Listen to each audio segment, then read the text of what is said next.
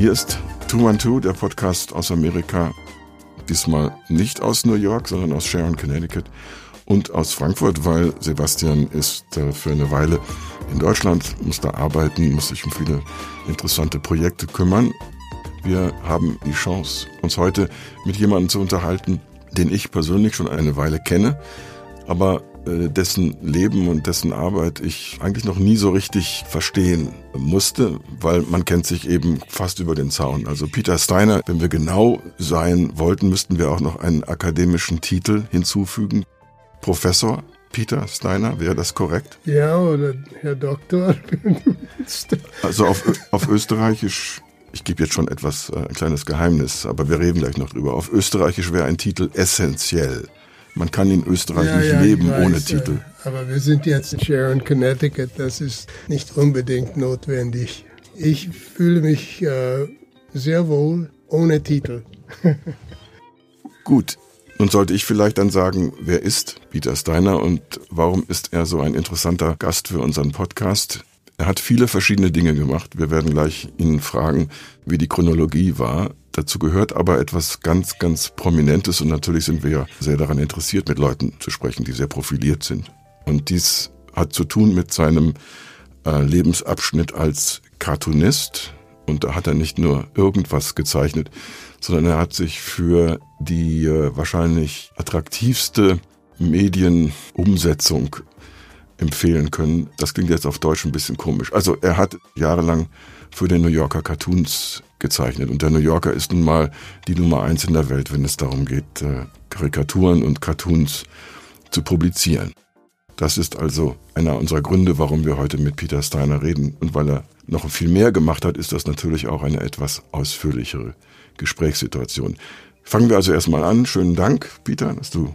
Oh, es freut mich hier zu sein. Wunderbar. Wir hören eine deutsche Stimme, einen Akzent. Vielleicht fangen wir da mal an. Peter, du bist in den USA geboren, aber du hast einen familiären Hintergrund. Meine Eltern sind aus Österreich äh, ausgewandert 1938. Ich bin kurz nachher geboren in Cincinnati und äh, habe am Anfang ein bisschen Deutsch gesprochen, aber es war während des Krieges und man hat dann aufgehört mit mir, mit, mit mir auf Deutsch zu sprechen und ich habe das alles verlernt und dann später wieder lernen müssen. Was war der Anlass oder der Grund für den Ortswechsel deiner Eltern? Äh, mein Vater war Jude und er musste Österreich verlassen und meine Mutter hat ihm gefolgt. Und äh, aus welchem Teil von Österreich? Aus Wien. 1938 ist das Jahr, in dem der sogenannte ja. Anschluss ja. stattfindet. Ja. Mein Vater ist, äh, ich glaube, etwa sechs Monate ab, nach dem Anschluss ausgewandert. Es war ja damals nicht so einfach, in die USA einzureisen. Wie hat deine Familie das geschafft? Glücklicherweise, mein Großvater war Rechtsanwalt in Österreich, in Wien. Und äh, er hatte viele große Klient, Klienten, sagt man, oder? Äh, ja, Klienten. Und ähm, ein, eine war die äh, Familie Astor, eine sehr große Familie. Und äh, er hat irgendwie, ich weiß nicht wie, äh, geschafft, der Großvater, dass die Astor-Familie, mein Vater, if, if, wenn man einen Sponsor hatte, ich weiß nicht, ob das Wort existiert auf Deutsch, ähm, dann dürfte man äh, durch diesen Sponsor äh, in das Land einkommen. Und ähm, so ist es geschehen mit meinem Vater. Meine Mutter hatte auch wichtige Cousine und ähm, äh, ein, ein Cousin war verheiratet mit äh, Edna St. Vincent Millay eine sehr bekannte Dichterin. Diese Familie hat sie dann äh, unterstützt und sie ist dann einkommen dürfen. Vielleicht sollten wir auch noch sagen, wo in Amerika das Leben von Peter Steiner anfängt. Das hat angefangen in Cincinnati. Das ist eine, eine Stadt von 500.000, glaube ich jetzt, vielleicht weniger. ähm, in ähm, Ohio. Und merkwürdigerweise, es war eine sehr deutsche Stadt. Viele Deutsche und Österreicher sind ausgewandert, in früheren Zeiten auch, und haben in Cincinnati gelandet. Und das hat äh, verursacht, dass Cincinnati ein sehr reiches kulturelles Leben gehabt hat. Mit äh, ein Orchester, ein Oper, Theater und, und so weiter. Man merkt das deutsche, schrägstrich österreichische Element heute nicht mehr, oder? Ich glaube schon. Ich glaube schon. Zum Beispiel, es gibt ein, äh, ähm, ein Quartier, ein äh, Bezirk in Cincinnati, äh, äh, die äh, heißt Over the Rhine. Und das ist eine, das war früher ein, ein ähm, wie gesagt, eine deutsche Siedlung. Und ähm, ja, das, das gibt es noch, diese, diese Einfluss, dieser Einfluss.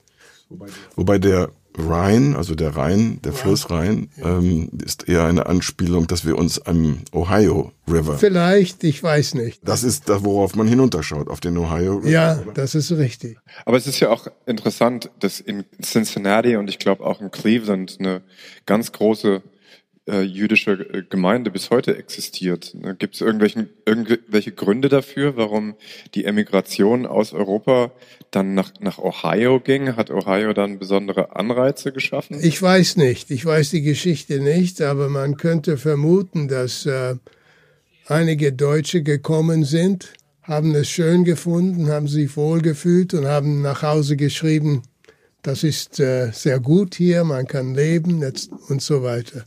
Und so sind sie gekommen. Ähm, äh, wie mein, meine Eltern gekommen sind, war das schon, da, da war schon eine große jüdische Gemeinschaft. Ähm, viele waren säkuläre Juden, nicht gläubig oder nicht gläubig, nicht praktizierend. Ähm, und ähm, mein Vater ist äh, nach Cincinnati gekommen, weil er dort Arbeit gefunden hat, nicht weil Cincinnati attraktiv war. Er hat Arbeit gesucht und da fand er einen Job.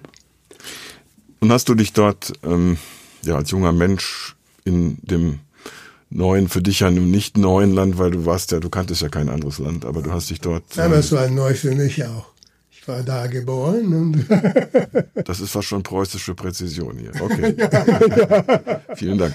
Also der Ortswechsel ist für deine Familie wichtig aber für dich selbst spielt er keine so große Rolle, außer vielleicht in dem Freundeskreis, in dem du aufwächst und dem dich Dinge interessieren? Mm, nein, nicht in dem Freundeskreis. Wir lebten damals in einer Nachbarschaft von äh, äh, Arbeiter. Mein Vater war auch Arbeiter äh, nach der Emigration und ähm, meine Freunden, Freunde kamen aus diesem Kreis. Aber meine Eltern hatten, eine, hatten die größere Welt gesehen und die waren kultiviert, die liebten Musik, die, die glaubten, eine Ausbildung wäre wichtig und da hat es einen Unterschied gemacht. Und, und auch, ich weiß nicht, ob das, ähm, wie soll ich sagen, das eine Rolle gespielt hat, aber ich glaube, ähm, ich, habe, ich habe mich immer als Ausländer gefühlt ein bisschen. Ob das von der Nachbarschaft gekommen ist oder Cincinnati oder meine, meine Eltern, weiß ich nicht. Aber ich fühlte mich immer äh, wie, äh, wie anderswo geboren. Auf einem anderen ein, Kontinent, nicht unbedingt. Ein Planet vielleicht. Ja. ja, Superman kommt ja aus Cleveland, der kommt ja nicht aus Cincinnati. Richtig.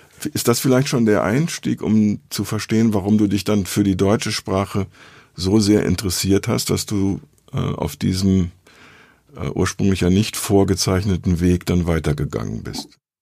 Vielleicht, vielleicht. Es ist, für mich es ist eher eine, eine Explikation, nein, das ist eine Erklärung. Erklärung, danke. Das ist eine Erklärung, ein bisschen, glaube ich, für wie ich Karikaturist geworden bin. Weil der Karikaturist, der Cartoonist ist immer ein Outsider. Er, er, ist irgendwo anders und schaut die Welt von außen an. Ähm, Ja, ich war, ich weiß nicht, ich habe Deutsch in der Schule gelernt. Das heißt, ich habe Deutsch in der Schule nicht gelernt. Ich war ein sehr schlechter Schüler. Aber äh, an der Universität hatte ich die Gelegenheit, nach Deutschland zu fahren, äh, mein Junior Year. Das, und ähm, ich habe es genommen. Und da hat mein äh, wirkliches Interesse angefangen. Das kam also später. Ähm, meine Eltern haben, sie wollten nichts mit Deutschland, nichts mit Österreich zu tun haben. Sie wollten Amerikaner werden. Und sie haben, sie haben es geschafft, nicht wahr? Sie hatten immer ein bisschen Akzent, aber sie, sie haben teilgenommen an die, die, die äh, Zivilisation hier. Um es möglichst klar, aber auch knapp zu sagen, dein Weg geht über die Universität hin zu einem ja, Abschluss in welchem Fach? In Deutsch? Ja. German Literature oder ja. wie hieß das Fach? Ja, das war deutsche Literatur, ja. Und dann hast du weiter studiert? Ja, ich habe Graduate School gemacht und habe ein Doktorand gemacht und äh, auch in Germanistik oder Germanistik, ja, ja. Ich habe meine These über Günter Eich und das Hörspiel geschrieben. Da gibt's eine ganz interessante kurze noch Geschichte. Günter Eich hat dieses Gedicht geschrieben, in dem der Neuanfang nach dem Krieg der, das Inventur heißt es? Ich glaube, es heißt nur Inventur. Inventur. Ja. Ist es das oder der Inventur? Wäre die Inventur. Die Inventur. Ja, ja, das ist mein Bleistift. Das, ich kenne es nicht mehr auswendig, aber ja, wunderbares Gedicht. Ja. Und er gilt auch als Dichter und Schriftsteller, der so diese Periode äh, dieses ja. Neuanfangs auch begleitet hat. Eine politische Dimension, die für dich auch dann, als du in den 50er und 60er Jahren dich äh, orientiert hast, die, die für dich wichtig geworden ist. Dieses, das Entdecken, dass die Nazis ähm, besiegt worden sind und dass man in eine andere, äh, in ein anderes Europa, in ein anderes Deutschland, in ein anderes Österreich fahren kann? Ich glaube, dass ich nicht daran gedacht habe. Das ist zu tief für mein junger Selbst. Nein, ich glaube, ich, ich wollte reisen. Und Deutschland war die Möglichkeit, Berlin war, aber das war eine, eine andere Welt, nicht wahr? Das war. Das war auch noch Berlin vor der Mauer. Ja, das ist richtig. 1960 war das. Und, ähm, und der Krieg war äh, immer noch zu sehen, überall. Äh, Berlin war geteilt, aber nicht sehr. Man konnte hin und her reisen. Aber die Flüchtlinge haben begonnen, in Mengen zu äh, Ostberlin zu verlassen und man konnte sagen, dass irgendetwas wird kommen. Es war eine, eine Zeit äh, unglaublich interessant, selbst für einen äh, naiver junger Amerikaner.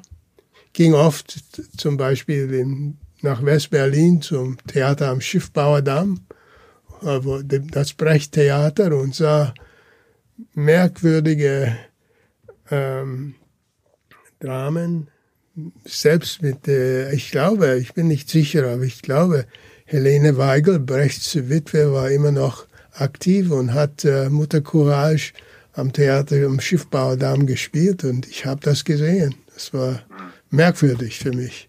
Das war eigentlich der Anfang. Merkwürdig oder bemerkenswert? Beides. Ja, ist wunderbar. Äh, das, das hat wirklich mein Interesse an deutsche Literatur begonnen, diese, diese Erfahrung in, in uh, Ost- und Westberlin.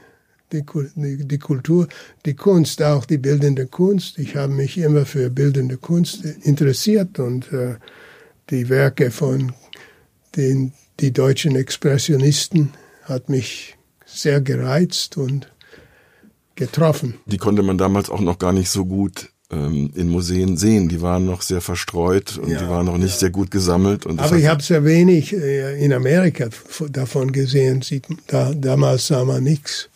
Ähm. Ja. Und das führt dann eben hin zu deinem Engagement als Professor für Deutsch? Ich weiß nicht. Mein, meine Karriere, wenn ich ehrlich bin, war nicht sehr äh, äh, es war nicht sehr gerade und es war nicht sehr gewollt. Es war, äh, es war ähm, Unfälle. Unfälle, ja, eins nach dem Zufälle. anderen. Zufälle. Ich war zum Beispiel, ich war, ich war in, in, in die Armee eingezogen, äh, wurde Offizier, äh, Leutnant und äh, wurde nach Deutschland geschickt. Ich habe, man da, dürfte notieren, man möchte hin, wo man, ich habe Hawaii gewählt, aber man hat mich nach Deutschland geschickt. Gut, ich äh, war in Würzburg und dann in Gießen und habe mich weiter mit der deutschen Kultur äh, beschäftigt und interessiert und äh, so ist das gekommen und nach der Armee, ich wusste nicht, was zu tun und wenn man weiß nicht, was man mit, mit seinem Leben tun will, geht man in die Universität und da, da bin ich zur Graduate School gegangen und Deutsch war für mich natürlich, weil ich äh, relativ gut sprechen konnte und ein bisschen der Literat die Literatur und die Kunst kannte. So, also ich bin in Graduate School gegangen und, und äh, zum ersten Mal in meinem Leben dann verstand ich, wie man studiert. Und ich habe, ich habe es sehr gut und sehr schnell gemacht und wurde Professor, ohne zu wählen. ich möchte so ganz langsam die Kurve zum zum, zur Karikatur bekommen. Auf deiner Website steht, dass äh, äh, ein Kinderbuch von William Steig ja. dich dazu, bekommen, äh, dazu gebracht hat, Cartoonist zu werden. Ähm, kannst du uns vielleicht erklären, wer William Steig war ja. und welches Buch das vielleicht war, was du damals gesehen hast und warum dich das so fasziniert hat?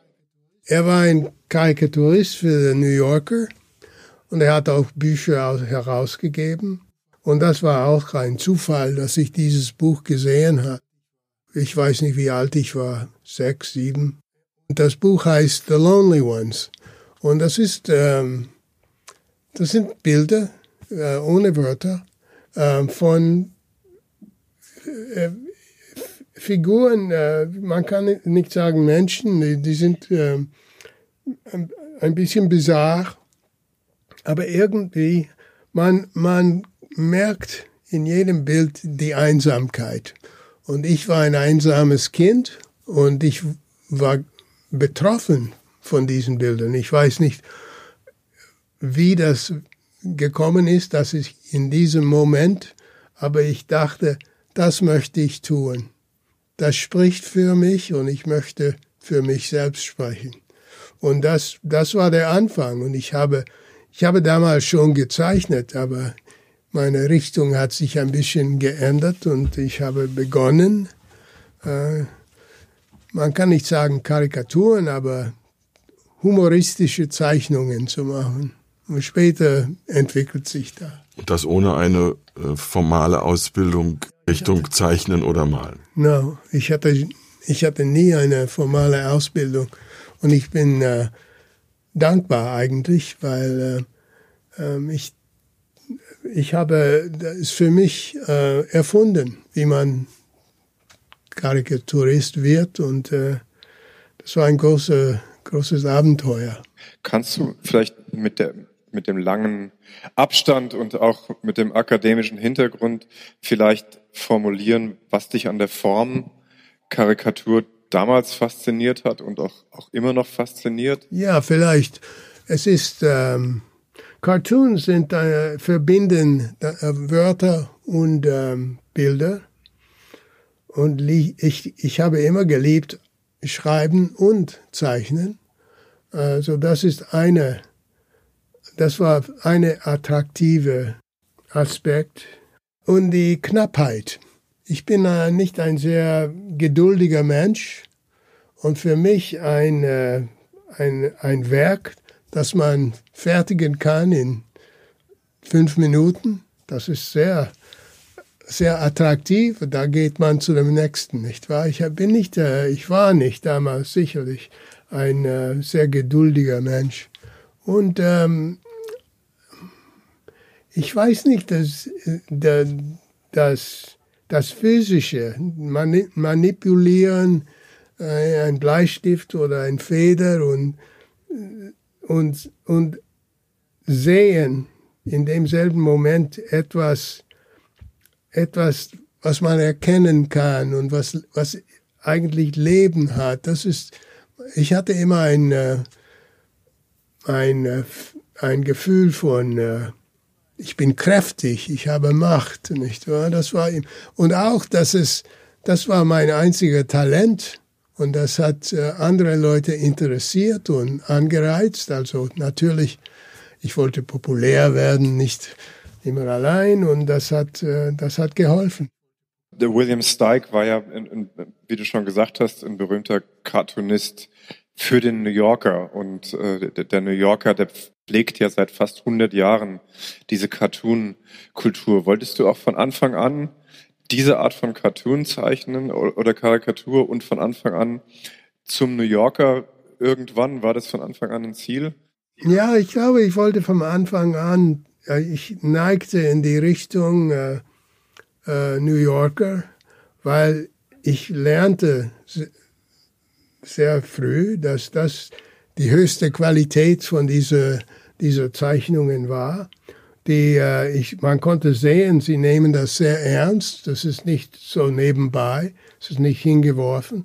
Und äh, nach, wenn ich angefangen habe, die Cartoons ein bisschen zu studieren, man merkte auch, die sind intelligent. Äh, die sind, äh, man hat Weisheiten da und man hat Observationen, die man nicht anderswo sieht. Die, die äh, Comic Papers, das hat mich weniger interessiert. Es gab einige Comics, die, die gut waren, aber irgendwie war das, das war nicht meine Sache.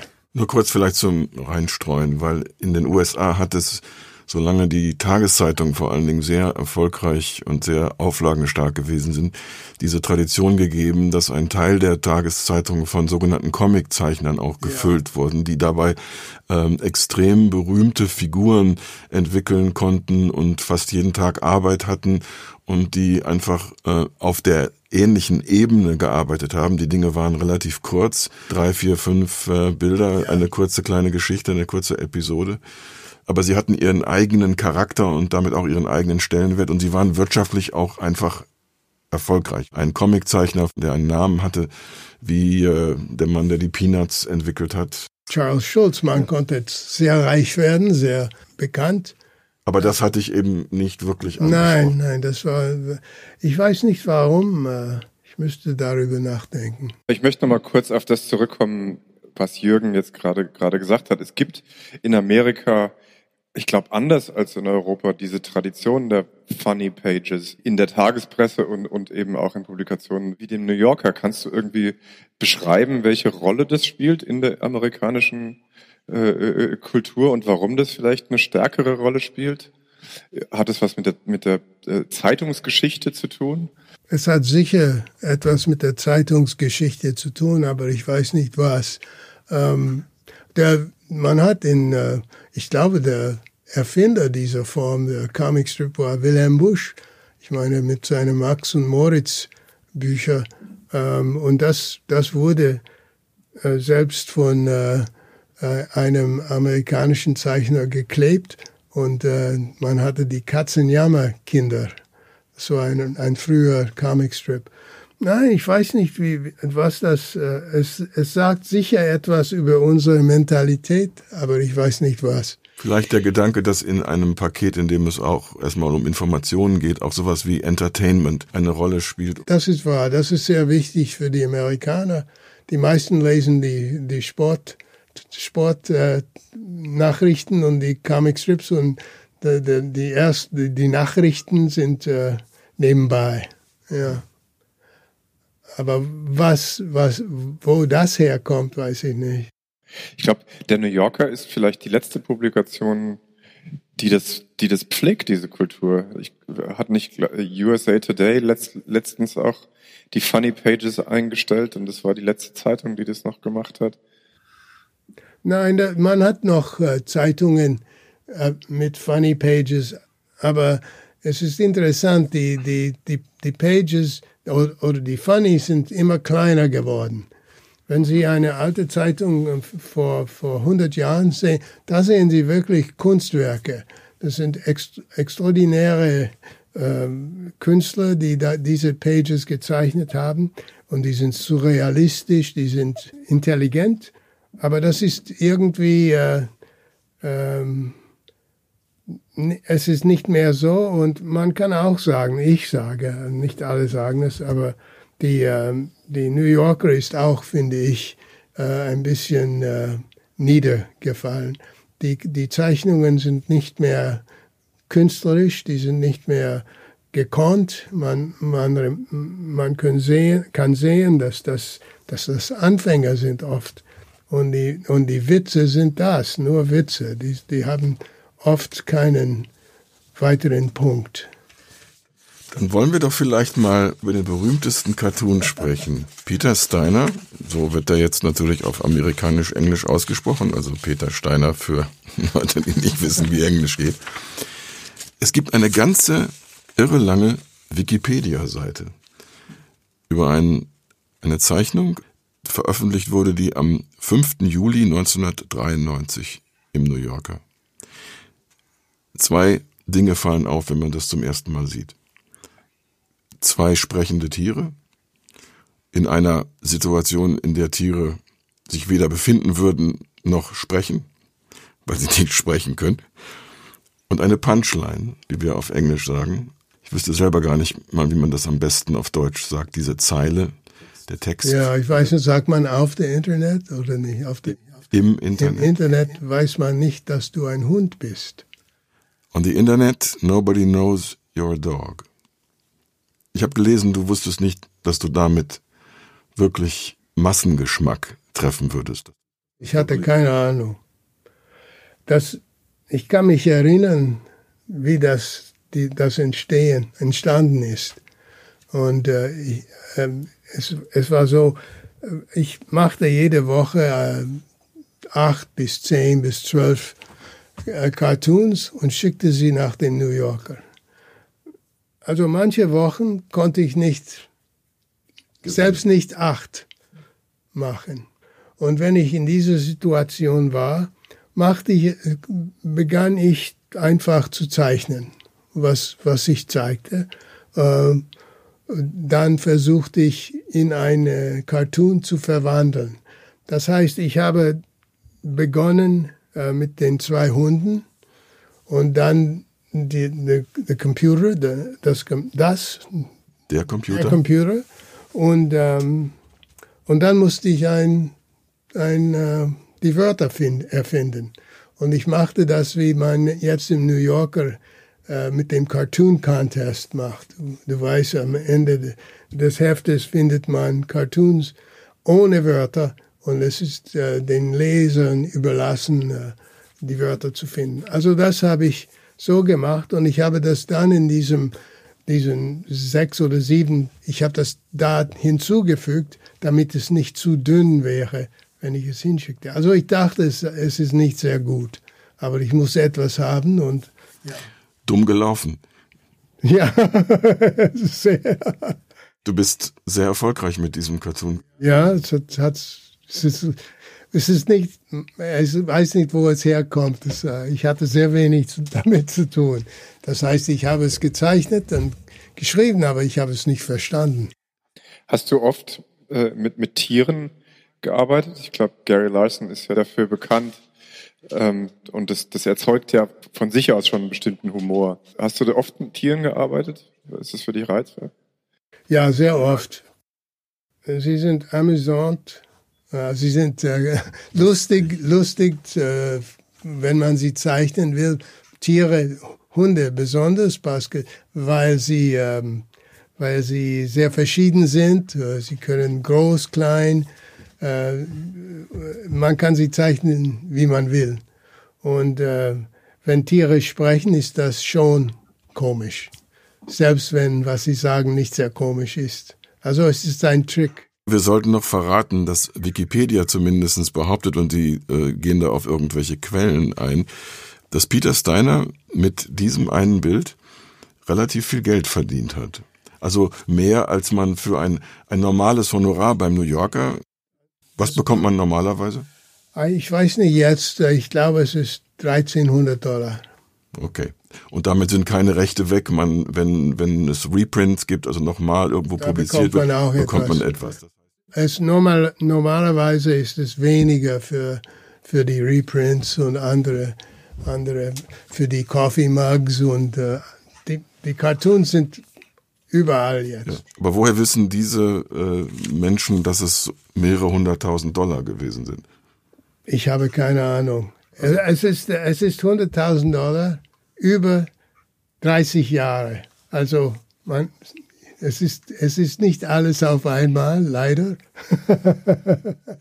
Ich möchte aber auf was anderes hinaus. Nicht unbedingt also die, die genau, den genauen Betrag, sondern die Frage ist, äh, man kann, wenn man sehr erfolgreich ist, tatsächlich auch relativ gut vom Cartoonzeichnen leben. Das kann ein richtig guter Beruf sein. Nein, wenn, wenn, sie, wenn du denkst, sagen wir, ich habe im Jahre 25 Cartoons in New Yorker. Das war für mich ein gutes Jahr. Wenn du das mal 1300 Dollar multipliziert, das ist nicht sehr viel. Und äh, dazu, es ist auch sehr, sehr gefährlich, weil du weißt nicht, ob du 25 verkaufen wirst. Ich hatte Jahre, wo ich nur fünf verkaufte. Und da, davon kann man nicht leben. Und selbst, das ist ein Cartoon. Die anderen sind vergessen, nicht? Oder, oder wenig reproduziert. Also, äh, es, man kann als Cartoonist für New Yorker, man muss eine, ein anderes Leben haben auch. Und was war das für dich dann? Es war auch Cartoons, aber für eine Zeitung. Und ich hatte eine jo einen Job und ich habe fünf Cartoons pro Woche produziert. Und dafür bekam ich, und das, das hat das Leben bezahlt, nicht der New Yorker. Der New Yorker war ein, ein, ein Hobby. aber es war, es war wichtig, weil Profile, High Profile. es war High Profile und es war es war ein, Show, ein, ein Ding für da, da, die Resümee. Ich behaupte jetzt mal, dieser Cartoon mit ähm, you, Nobody can tell you're a dog on the Internet war unter anderem so erfolgreich, weil er äh, ein ganz wichtiges Thema der Zeit auf den Punkt gebracht hat, auf eine witzige Art und Weise. Wenn du New Yorker Cartoons zeichnest, fängst du damit an, dass du über ein bestimmtes Problem der Zeit nachdenkst und du überlegst, wie setze ich das um als Cartoon oder funktioniert das andersrum oder geht es irgendwie Hand in Hand? Für mich, äh, ich habe kein Thema äh, oder alle Themen. Äh, das heißt, ich suche Ideen und äh, die können von, ich weiß nicht wo, kommen. Meine Routine damals war zu si- sitzen mit einem einem Blog und äh, mit einem mit einer Zeitschrift oder mit der Zeitung. Wir Und- sollten vielleicht noch sagen, dass Peter jetzt in diesem Augenblick mit der linken Hand Andeutungen macht. Bist du Linkshänder? Ja. Okay. Äh, ich habe mein, äh, mein, meine Ge Gedanken verloren. Oh ja, ich habe Zeitschriften gelesen, äh, New Yorkers gelesen, andere Cartoons gelesen, suchte Ideen. Und eine Idee, äh, das ist eine, äh, es ist ein, es ist magisch ein bisschen. Man muss finden etwas, wo, wo eine, du findest eine Verbindung, die eigentlich nicht existiert. Eine, du, du, du musst äh, eine neue Realität erfinden, eigentlich. Und das, und da- das, das hat äh, zum, zum Beispiel in dieser Zeichnung die- die Erfindung Dogs und Internet zu verbinden, das, das existiert nicht. Ich habe das erfunden und, äh, und, und das macht uns, äh, wenn du die, äh, die Verbindung äh, äh, gut äh, zeigst, dann, dann lacht man. Und Das ist normal, normalerweise ist das das Lachen der, des Erkennens, nicht, äh, nicht nur, weil es lustig ist. Glaubst du, dass Cartoons eine Wahrheit erzählen können, die andere Formen nicht können, die einen Artikel nicht können oder die auch, du bist ja auch äh, Romancier, die einen Roman nicht erzählen können. Also gibt es irgendwas, was Cartoons leisten, was andere Kunstformen nicht leisten können. Ja, ich glaube, ich glaube es. Ähm, es ist, ähm, es ist, weil es äh, ein, ein, ein, nicht nur ein visuelles Form, sondern auch ein, ein, äh, Wörter sind, aber sie sind verbunden in einer etwas magische Weise, wo die Wörter viel wichtiger sind, wenn der Zeitung, äh, der, der, die Zeichnung da ist, nicht wahr? Ähm, die irgendwie sie, ähm, es ist eine, eine, re, sagt man, symbiotic relationship. Eine Symbiose auf, auf gut Deutsch, auf Hochdeutsch. Symbiose. Ja, lateinisches Wort, ja. Oder sogar, ist es griechisch? Sym, ist das die Vorbilde? Okay, wir wollen jetzt nicht, unsere, wir wollen jetzt nicht dokumentieren, wie wenig wir über Fremdsprachen wissen. Oh, das habe ich schon dokumentiert. Sebastian, hast du noch eine Anschlussfrage? Sonst hätte ich noch. Äh, nee, nee, nee, go ahead. Würde ich gerne ähm, auf eine andere Facette übergehen. Okay. Es gibt in dir versammelt als Person diesen interessanten Aspekt. Also österreichische äh, Vorgeschichte, Familiengeschichte, Deutsch als Sprache gelernt und dann auch eben als Professor äh, unterrichtet. Ja. Amerikaner aufgewachsen mit diesem Humorverständnis der Amerikaner und erfolgreich innerhalb dieses Humorverständnisses. Nun kämpfen wir als Deutsche, und Sebastian kommt aus Frankfurt ursprünglich, ich komme aus Südwestfalen, wir kämpfen immer mit dem Klischee, dem Image, dass wir angeblich keinen Humor haben. Das mag ja in dem einen oder anderen Fall auch so sein, weil bestimmte Kunstformen sind halt in bestimmten Ländern äh, anders entwickelt, mehr oder weniger. Aber diese pauschale Unterstellung, also die Amerikaner sind alle witzig und die Deutschen sind es nicht, äh, das hat mich immer betroffen gemacht. Siehst du einen Unterschied im Humor zwischen solchen ja, Kulturländern wie den Vereinigten Staaten und, und, den, und Deutschland? Ja, es gibt Unterschiede, aber es ist nicht ein Unterschied der Quantität. Es ist ein Unterschied, wie das sich ausdrückt. Also ich denke, meine Studien in Germanistik haben, haben mir, mir gezeigt, dass äh, es wundervolle Schauspiele, Dramen, Komödien gibt. Ich habe Nestroy gelesen und Heinrich von Kleist Zerbrochener Krug. Das ist, das ist komisch. Jedermann müsste darüber lachen. Aber also das ist eine andere Ausdrucksweise und ich, ich weiß nicht genug von der Kulturgeschichte zu wissen, wie das so sich so entwickelt hat. Aber ja, ich glaube, diese Stereotypen Sie haben etwas, aber sehr wenig. Also es kann schon sein, dass im Alltag der Amerikaner in Stereotyp gesehen ein entspannterer, lockerer Typ ist, der auch gerne mal einen Witz reißt. Aus dem Stegreif, aus dem Stand. Und dass man in Deutschland das alles so äh, ernsthafter sieht, also in dieser Alltagssituation vielleicht nicht ganz so humorvoll wirkt.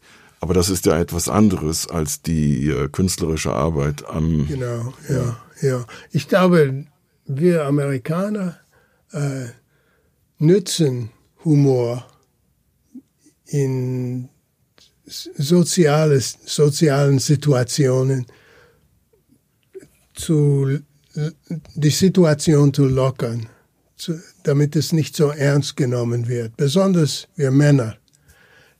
Ich finde, finde, unter Frauen ist das weniger so. Aber Männer lachen gern, amerikanische Männer lachen gern. Äh, weil es. Bei einer Cocktailparty, bei einer Party irgendwo. Überhaupt, ja. Mhm. Weil es die Situation weniger ernst und weniger äh, gefährlich macht, nicht wahr?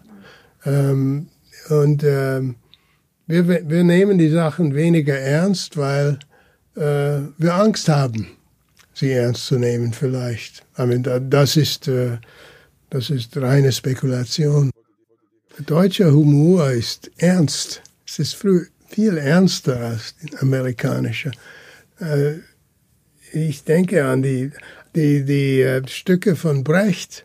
Er hat die, die Wort, viele Wortspiele und Witze, aber die sind nicht Witze zum Lachen. sind Witze zum Weinen. die sind, aber humorvoll sind sie. Äh, wie würdest du deinen Humor beschreiben? Und ist der von beiden Seiten beeinflusst worden? Ich glaube, mein, mein Humor ist eher amerikanisch. Ähm, ich, ich kann ihn nicht beschreiben. Das müsste jemand anders tun. In einer Talkshow, Conan O'Brien, ich habe das gerade nochmal nachgeschaut, Conan O'Brien sagt, er weiß nun als Amerikaner so gut wie nichts über die Welt und gibt Christoph Waltz diese Vorlage. Like many Americans, unfortunately, I don't know enough about the rest of the world, and I'm, I'm familiar with familiar with Germany, but I don't know the, the difference, say, in the culture between, say, Austrians and Germans. Can you enlighten us? Oh, the difference between Austrians and Germans is like the difference between a, uh, a battleship and uh, a waltz. A battleship and a waltz? That's about the difference between. Really? Yeah. So there's really not a lot of similarities, is what you're saying. How are the Austrians None. different? I mean, I know there's the the Germans. There's the cliche, which is they have no sense of humor. Do the? That's not a cliche. It's just 100 percent true. Christoph Waltz, der Österreicher ist und in Hollywood sehr erfolgreich, der hat gesagt, der österreichische Humor ist wie ein Walzer. Also es ist ein Tanz, es ist leicht, fröhlich und die Deutschen sind wie ein Panzerschiff und sie sagen immer genau das, was sie denken. Kannst du das bestätigen? Empfindest du das auch so? Und vor allen Dingen, du, du bist ja auch sozusagen in, in, in allen Kulturen zu Hause bis zu einem gewissen Grade, ja? Wie, wie empfindest du Möchtest du Schiedsrichter sein zwischen den Österreichern und den Deutschen? Ja, das hört sich richtig an. Äh, ja, die Österreicher, die Österreicher, ähm, ja, wie soll man sagen, sie, sie spielen, sie spielen herum. S- Oft ist ihr Humor in die, äh, in, in der deutschen Sprache, das heißt in der österreichischen Sprache gegründet, nicht wahr? Die Wortspiele, der Bisserl, äh, das, Es gibt Wörter, die es auf Hochdeutsch nicht gibt, wie Leihwand ja, ja. zum Beispiel. ne? Ich weiß gar nicht genau, was das heißt, aber es muss sowas heißen wie gut oder nett oder äh, positiv oder so. Was? Leihwand. Kennst du gar nicht. Ja, Nein, gut. nein. Ich würde es eher mit am ehesten mit dem Englischen sowas wie groovy über, übersetzen, aber ähm, Ach so? Aber immerhin, du kennst es, ja. Vielleicht kennst du auch noch, Sebastian, vielleicht kennst du auch noch andere äh, Österreicher, rein österreichische. nee, nicht wirklich. Also ich kenne ich kenn noch es eine. gibt das Wort, das Wort in Österreich für st- stupid, äh, stupid, mal dumm, dumm ist, äh, ähm, oh, es ist, es ist mir Entfallen. entfallen, ja. Äh, Du hast uns verraten, dass du im Oktober in Krems in Niederösterreich in einer Institution auf, äh, dass du zu denen eingeladen worden bist. Das ist das Karikaturmuseum. ja. Dort wird man wahrscheinlich auch solche Fragen stellen, weil es wird eine Veranstaltung. Ja, ich, äh, es ist, es ist sehr, sehr schwierig, sich selbst zu charakterisieren. Ich finde es schwierig. Ich weiß nicht, weil es aus so vielen Bestandteile besteht.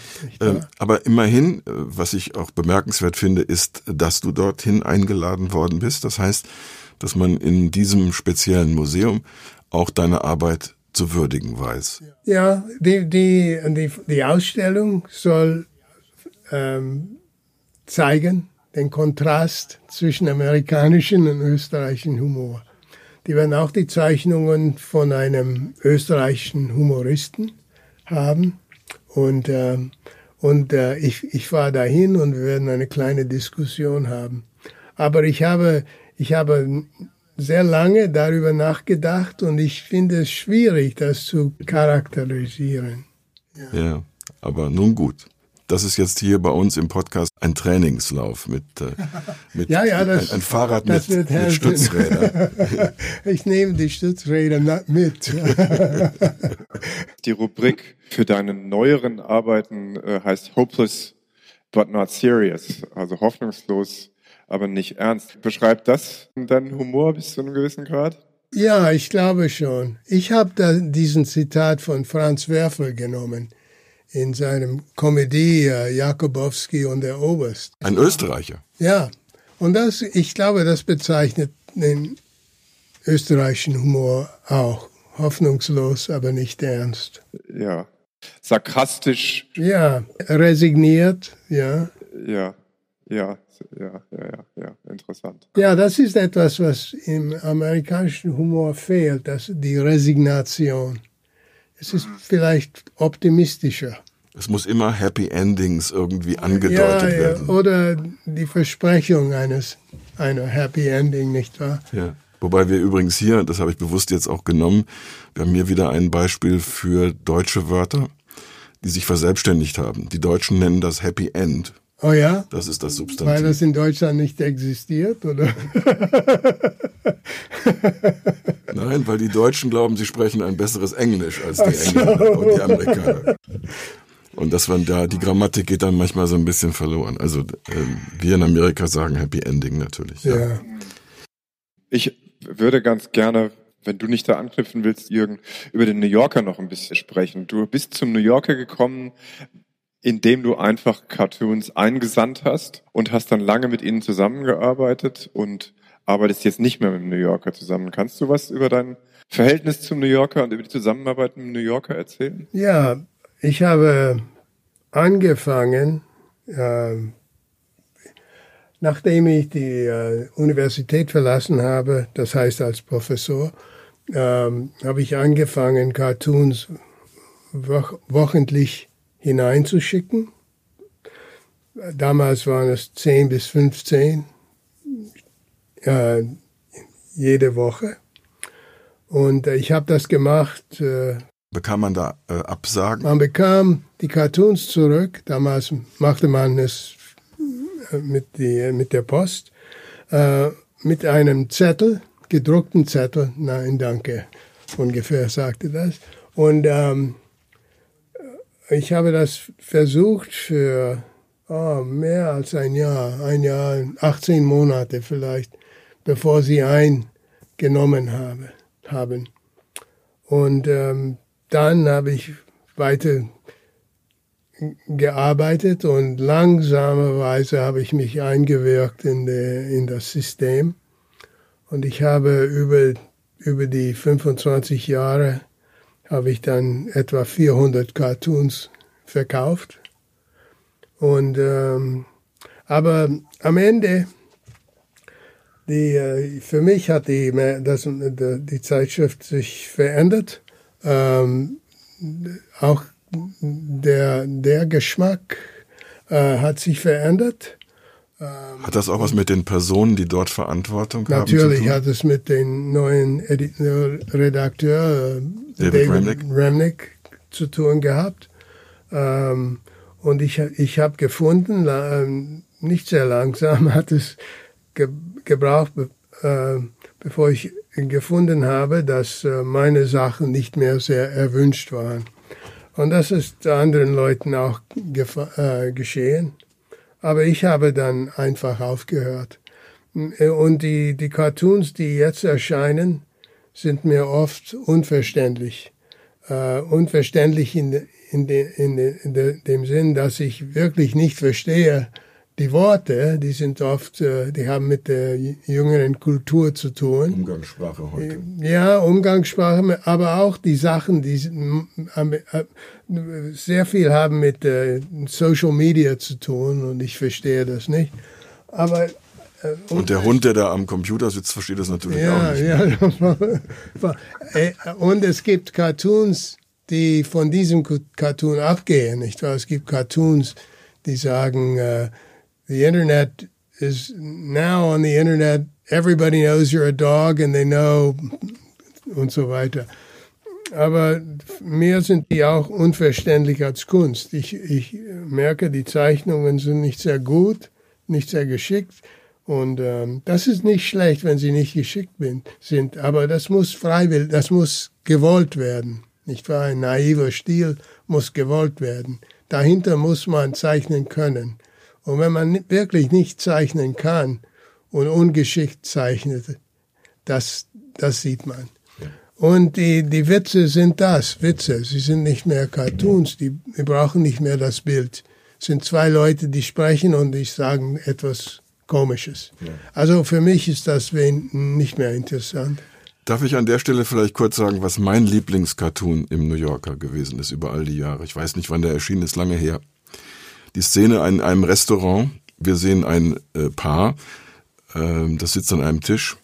Wir sehen einen Vorhang und wir sehen, wie hinter dem Vorhang, der leicht offen ist, in die Küche dort unglaublich viel Porzellan beim Spülen kaputt geht, weil irgendjemand da Mist baut. Und dann sagt sie zu ihm, hör, sie spielen unser Lied. das ist gut. Wann war das? Du weißt nicht? Lange her. Kann in den 80er Jahren gewesen sein, aber es hat sich einfach eingebrannt. Das ist ein gutes Beispiel von wie Bild und, und Wörter zusammenarbeiten. So, ohne Bild hat, ist das kein Witz. Hast du auch einen, Sebastian, an den du dich erinnern kannst? Mir fällt spontan keiner ein obwohl ich zu Hause diese, diese Platzhalter habe vom, vom New Yorker. ja, nee, aber fällt mir jetzt spontan nicht ein. Peter, hast du einen, außer deinem berühmten, wo du sagst, das ist so genau auf den Punkt, das ist dein Humor? Doch, ja. Äh, ich habe ich habe einige, aber ein, einer, ein, eins kommt mir im Sinne und das ist uh, uh, Human Resources. Ich glaube, ich habe es dir geschickt. Das ist ein, ein Galley-Ship. Ich weiß nicht, was das heißt auf Ein Sklavenschiff, oder? Oder alle rudern? Alle rudern. Ja. Und der, der Chef erwächst seine Peitsche. Er hat sein Telefon und er, und er sagt Human Resources. Das ist eine Abteilung des Unternehmens, das sich für die Personal. Für das Personal und für die und für die auch für die Behandlung der Menschen, die da arbeiten, interessieren sollte. Ja. Und das, ich erinnere mich, wie das gekommen ist, weil das Wort Human Resources, die, die Phrase, war ähm, doppeldeutig. Doppeldeutig. Es war, es sollte positiv sein. Es sollte, früher hat man personell gesagt, aber Human Resources sollte positiv sein. Aber in meinem Kopf war das äh, negativ. Das heißt, äh, die, die Menschen wurden wie Eisen oder Holz oder Nagel oder Resources. Wie Abfall, ja. ja. Du arbeitest ja weiter als, als Cartoonist, ich glaube, für dich selbst in der Hauptsache.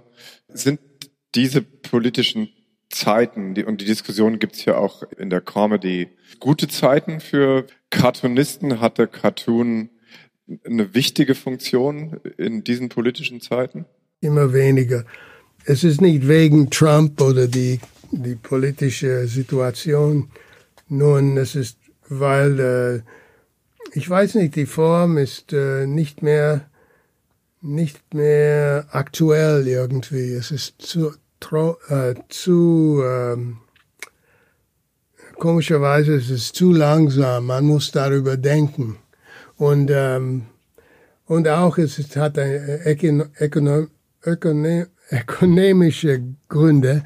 Äh, das heißt, die Zeitungen haben alle äh, haben jetzt mehr keine Karikaturisten, wie jede Zeitung früher hatte ein, ein Karikaturist und das ist vorbei, weil es zu viel Geld kostet. Und ähm, die, die Cartoons in der Zeitung sind kleiner und kleiner, wie ich gesagt habe, äh, sind kleiner und kleiner. Und äh, es gibt weniger äh, Zeitschriften, die Cartoons benutzen. Äh, wie ich angefangen als ich angefangen habe, äh, war, waren, haben Dutzende von äh, Magazines, äh, Cartoons genützt und äh, man konnte wirklich, man fing mit dem New Yorker an, aber man hatte eine Liste. Wenn das vom New Yorker zurückkam, dann schickt es mal, man es anderswo. Und jetzt äh, gibt es keine anderswo. Es gibt nur New Yorker und äh, eins oder zwei andere, aber die sind unwichtig. Man also kann hopeless. nicht davon leben. Also hopeless. Ja, aber nicht ernst. Aha. Ja, also die, die, Form stirbt auch ein bisschen. Ich sehe eine Parallele, die ist ein bisschen weit hergeholt, aber so die klassische Musik hat auch eine bestimmte Phase, eine sehr lange Phase von hoch äh, Komponisten und äh, super Musik hervorgebracht. Und dann kommt irgendwann mal die Zeit und man kann das sicherlich auch in Verbindung bringen mit allerlei Aspekten, wie den Produktionsmitteln, wie wird, wie werden Dinge hergestellt, wie werden sie vertrieben und so weiter. Und plötzlich ähm, wirkt das alles sehr museal und es ist wie aus einer anderen Zeit und es gehört auch nach wie vor äh, gut studiert, verstanden und vielleicht auch darüber gesprochen. Aber ähm, es hat in sich nicht, trägt in sich nicht mehr diesen, diesen, diesen, dieses Saatgut, dass es etwas anderes, Neues aus sich heraus produzieren wird.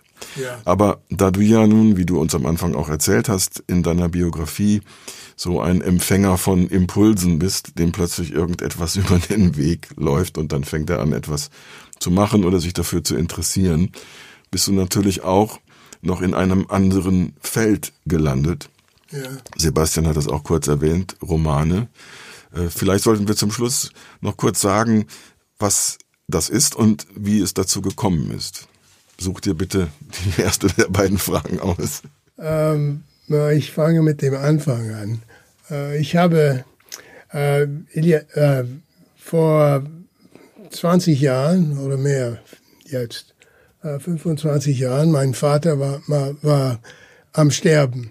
Und ich äh, begann ein, äh, ein Tagebuch zu schreiben, für mich äh, zu entdecken, meine Gefühle auszugraben und aussortieren. Und, und es war, ehrlich gesagt, es war sehr langweilig zu machen. Und ich weiß nicht, wie es mir gekommen ist, aber ich dachte, das wäre vielleicht interessanter, wenn ich zwei Charaktere hatten und eine Konversation zwischen ihnen.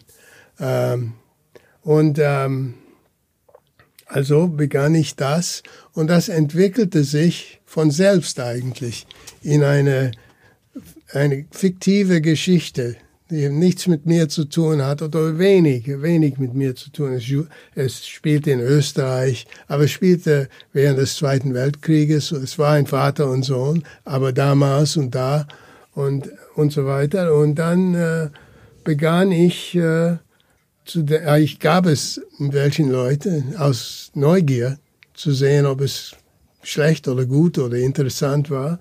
Und einer kannte einen, einen Agent und er hat es weitergegeben und der Agent hat sich dafür interessiert und hat es angenommen, konnte es nicht verkaufen. Aber weil ich damals schon einen Agent hatte, begann ich sofort einen zweiten Roman zu schreiben. Und dies war total, äh, ähm, ganz fiktiv und ganz, hatte nichts mit mir zu tun. Ähm, und äh, das hat er verkaufen können. Das war der, und das spielte in Frankreich. Der Titel des Romans? Äh, French Country Murder. Wobei jetzt in dem Titel schon drei wichtige Informationen enthalten sind, ja.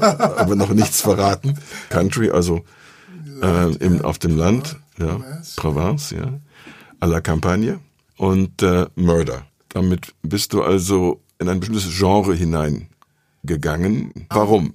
Wieder, es war Zufall. Ich begann mit dem Tod äh, eines unbekannten Mannes, weil ich dachte, das wird interessant, wenn man so, ich war Anfänger, nicht wahr? Man muss stark anfangen, wenn man die, die Leser ähm, halten will. Also ich habe mit dem Tod eines fremden Mannes äh, angefangen und der, der, der, der, die Leiche wird entdeckt von einem anderen Mann. Das war, das war meine ganze Idee, hatte nichts weiteres. Und von da, daraus entwickelte sich eine Geschichte, äh, die dann dieses zweite Buch wurde. Every morning, as the bells of the church in Saint Leon sur Dam were clanging eight o'clock, Louis Morgan set the two pitchers, one of hot milk, the other of coffee, along with a cup and a knife, a baguette, the white and blue butter dish, and the little cracked marmalade pot on the battered metal tray and carried them all out to the terrace. If the day was cold, he put on a gray wool overcoat and wrapped an old plaid shawl around his neck. When it rained, he sat contentedly under the faded umbrella as it flapped and rattled in the wind, and the rain dripped around him.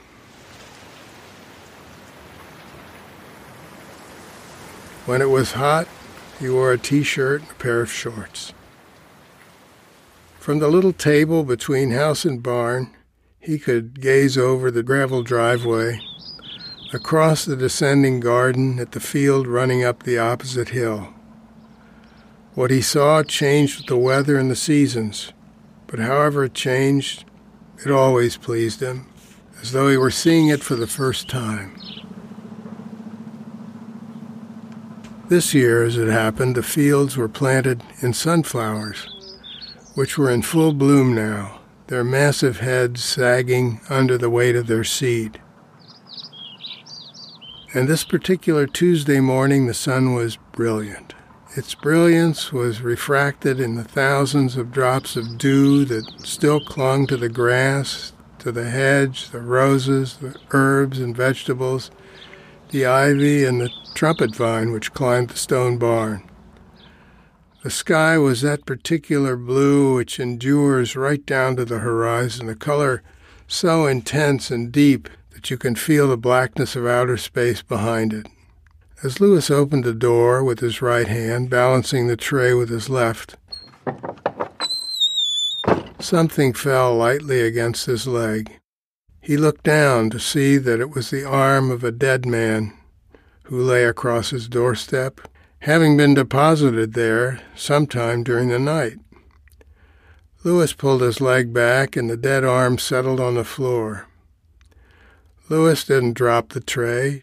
To an observer, it might almost have appeared as though he had expected to find the dead man there. Lewis carried the tray back to the kitchen. Aber wir müssen, glaube ich, diesen Frankreich-Bezug noch ein bisschen erklären.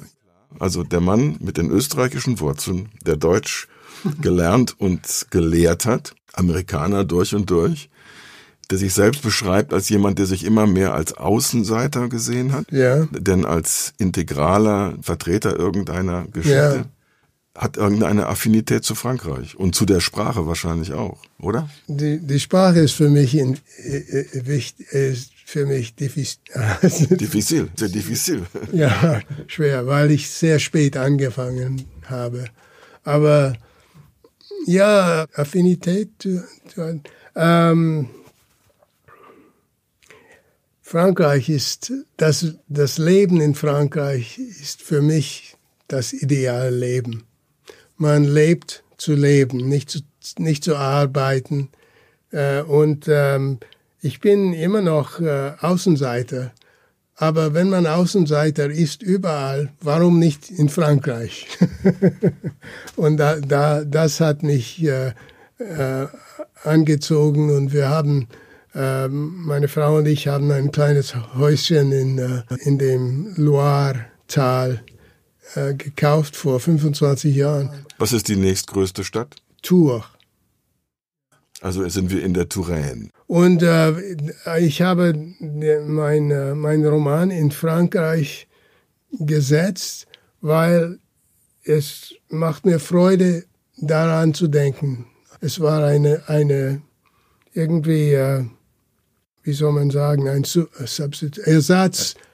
Äh, darüber zu schreiben war ein Ersatz für, mein, mein Französisch wieder aus, war ein Ersatz für, für, für meinen äh, Aufenthalt in Frankreich. Wenn ich nicht da war, war, konnte ich darüber schreiben. Und nicht nur konnte, sondern das hast du so eben gemacht. Das heißt, die, Ja. die, die Fantasie, die du entwickeln kannst, lebt unter anderem davon, dass du gar nicht dort bist, vor Ort Ja. und nicht recherchierst vor Ort, sondern dass du dich in deinem Haus in Sharon ähm, an den Tisch setzt, an den Schreibtisch setzt und fantasierst. Danke, das hast du sehr gut erklärt.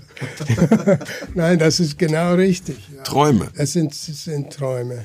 Und ähm, ich, habe, ich habe mit demselben Charakter, nicht der Tote, sonst der Mann, der ihn de, äh, entdeckt hatte, äh, fünf Romane geschrieben jetzt. Aber äh, ähm, die Romane haben nicht, äh, waren nicht sehr, sehr populär, sie waren, nicht sehr, sie waren gut äh, Besprochen. gesprochen, aber ähm, äh, nicht sehr gut gekauft. Keine Bestseller. Gut. Und mein, äh, mein äh, ähm, Publisher, Verleger. Verleger, hat sich entschieden, das war genug von mir. Und ich habe, musste also einen anderen Verleger äh, finden und habe so, und mein Agent hat einen Verleger in, in ähm, England gefunden äh, für ein sechstes Buch und dieses Buch spielt in Deutschland. Ähm, und das spielt während des, äh, der Weimarer Zeit. Äh, und ähm, es ist wie ein, wieder ein, ein, es gibt Mord, Mord und äh, die Figur, die den Mord aufklärt, ist ein Polizist. Und sein Dilemma ist, dass er ein guter Mensch ist, während die Polizei, das spielt in München, die Polizei von den Nazis übernommen wird. Unterwandert und, und dominiert. Und dominiert. Also das Gesetz wird übel. Und ein Polizist, der versucht, gut zu sein, was tut er? Das passt aber auch in die heutige Zeit, obwohl ja. es so klar in dieser Periode ange. Das, das passt. Das, das findet man hier jetzt. Die, die Analogie zwischen äh, Weimar, es gibt ganz große Unterschiede natürlich zwischen Trump und Hitler, aber es gibt auch sehr ähm, gefährliche Ähnlichkeiten. Und das wollte ich untersuchen. Wie kommen solche Menschen in, an die Macht? Ähm, äh, sie, äh, die, äh, Miss, das Misstrauen der, die Presse, der Presse. Misstrauen der Presse gegenüber dem System. Nein, das, gegen das Misstrauen des, des gegenüber der Presse. Fake News. Die Lügenpresse, hat ja. Hitler gesagt, Fake News auch. Und ähm, ähm, die, äh, das, ähm, wie soll man sagen, das Nennen äh, der, der, oh, das, das wird mir. Auf Englisch. Uh, the, um, the manipulation of the judiciary. The, so the judges are now supporters of the regime.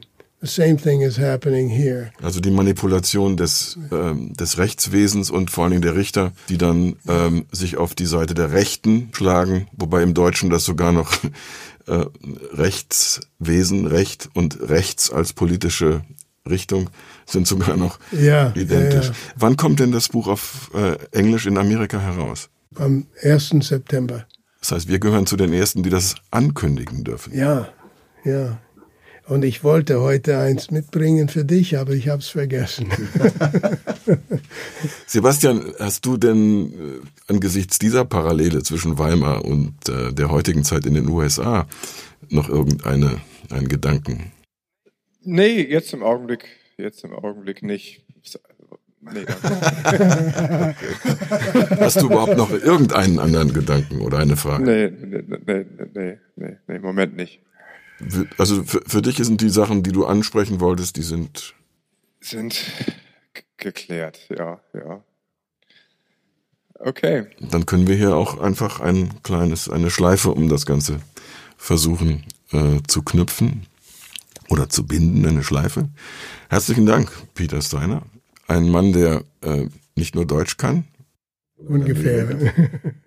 Er möchte es also nicht so hoch hängen. Ich bin beeindruckt. Ich glaube, wir hatten noch nie jemanden, selbst in unserer alltäglichen journalistischen Arbeit, wir haben ja hin und wieder mit, mit Menschen zu tun, die ähm, genug deutsche Sprache eigentlich äh, im, im, Gedächtnis haben, aber so flüssig und so klar und so wirklich? präzise. Nein, das ist sehr ungewöhnlich. Und äh, natürlich auch deine Vita, deine Biografie mit all den verschiedenen Stationen. Also ähm, wir sprachen ja darüber, über äh, Deutsch als ähm, Lehrfach, über die Arbeit als Karikaturist und als Cartoon-Zeichner und den Erfolg, den du da errungen hast und äh, dann noch diese wirklich interessante Ausbuchtung in ein ganz anderes Feld, nämlich Schreiben, also in dem Fall Genre äh, Murder Mysteries, also Kriminalromane auf Deutsch, was in Deutschland ein unheimlich erfolgreiches Genre ist. Also da ist fast äh, nur noch äh, im Unterhaltungsbereich, fast nur noch sind Kriminalfälle äh, wichtig. Also könnte es ja auch sein, weil das in Deutschland spielt, dass du auch einen deutschen Verleger finden kannst. Ich hoffe. Gut, dann sage ich nochmal herzlichen Dank auch an Sebastian in Frankfurt. Und ähm, ja, vielleicht ähm, könnten wir jetzt ja irgendjemanden in Deutschland aufmerksam machen auf dieses ungewöhnliche kreative Talent. Herzlichen Dank, Peter. Es war eine Freude. Dankeschön. Ja, vielen Dank, Peter. Das war wirklich ein Vergnügen. Für mich auch. Ja. Und ha haltet gut die Hitze aus da drüben. Dankeschön. Bis zum nächsten Mal. Danke. Okay. Ja, tschüss.